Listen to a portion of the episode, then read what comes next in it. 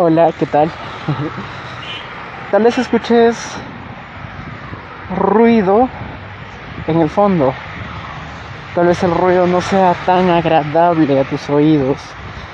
Tal vez la grabación misma no no no no, te sea atrayente frente a lo que te quiero decir. A la verdad sí, en este momento estoy grabando este pequeño audio para ti, para poder manifestarte algo que hay en mi corazón. Y es hablarte del inmenso amor que Jesús tiene. Un día, un hombre que estaba atormentado totalmente por demonios, la Biblia dice que más de 6.000 todavía en él, empezó a hacerse daño y fue exiliado solo. Este hombre se escapó y empezó a vivir en catacumbas, en tumbas, en cavernas, pero no no lo hizo porque estaba loco o algo así. Él estaba preso, preso de sus miedos, preso de sus inseguridades,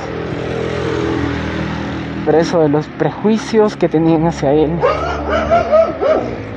preso de él mismo, de toda la ley que había colocado en su vida, peso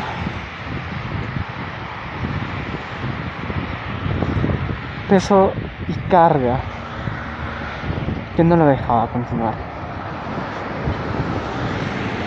Un día Jesús decide ir a, esta zona. Esta zona se llamaba Gadara. Y en su región este hombre endemoniado era conocido como el endemoniado. La Biblia dice que Jesús pisando más solamente el suelo, la playa que estaba en Gadara, este hombre corrió o sea, fíjate, sintió a metros de él, sintió la presencia poderosa de Jesús. Y ese hombre corrió hacia él. Muchos piensan que corrió para atacarlo, que corrió para, para, no sé, como dicen ahora, ¿no? Para cuadrar a Jesús. No fue así.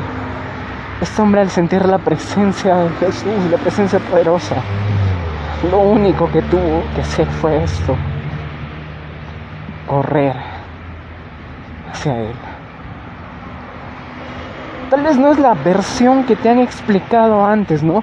La versión del demoniado gadareno, que va a Jesús y le dice, hey Jesús, ¿por qué me atormentas?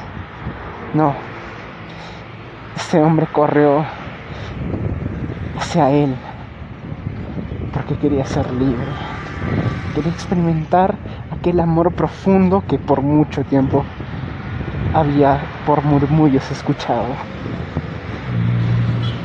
Al correr este hombre y al llegar le dice a Jesús, Jesús, ¿por qué nos atormentas? Los demonios se manifiestan en ese momento que estaban oprimiendo al hombre. Jesús le dijo, ¿cómo te llamas? Porque vemos en una versión donde Jesús dice, ¿por qué nos atormentas a los demonios? Y en otra solamente a los demonios los expulsa. Porque este hombre no entendía. No estaba entendiendo algo.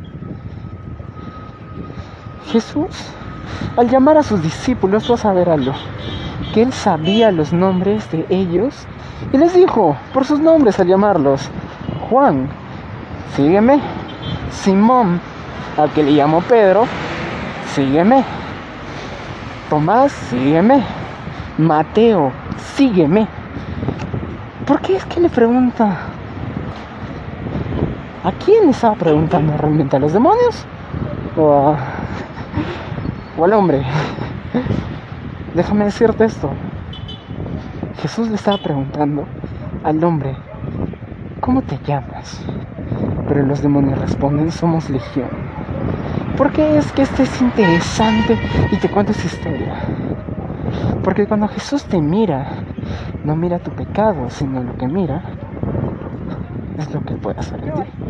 Él te mira a ti, Él te perdona a ti, Él te ama a ti. Y cuando acá los demonios responden, es donde Jesús dice, largo. Jesús y los demonios, perdón, responden así. Pero déjanos al menos ir a ese hato de cerdos. largo otra vez. Puedes ver eso maravilloso. Jesús estaba más interesado en el hombre que en los demonios. Él estaba interesado en cómo estaba la vida del hombre. Tanto que después de unos momentos, cuando este hombre ya es libre, le dice así claramente. Le dice, ahora ve a tu lugar, ve a tu casa, ve a tu familia, vuelve. Ya no estás preso de, preso de tus prejuicios, de tus miedos, de tus inseguridades. Ya no te exilies más. Ya no huyas. Él le dice, vuelve. El hombre quería seguirlo a Jesús. ¿Por qué? Porque encontró paz, encontró refugio. Pero Dios le decía, ahora tú eres un refugiado. Tú puedes ver eso cuando a este hombre lo visten en su cabal juicio, le ponen sandalias. Tú vas a ver esa obra maravillosa de Jesús en todo lo que le pone. Porque Jesús cubre, perdona multitud de pecados, sana multitud de heridas, restaura todo lo que se quebró. Tú mira eso en Jesús y vas a poder experimentar esa gracia maravillosa. Tal vez tú no estás como un endemoniado gadareno. No, estoy diciendo que estés endemoniado, escúchame bien. Tal vez lo digo como si estuviéramos hablando, eh, como si nos conociéramos, como si me escucharas ahí a mi lado. Pero prefiero hacerlo para que tú puedas darte cuenta de lo tan importante y preciado que es. Carajo. Oye, gringo. Gringo, dime. Oye. Cholo.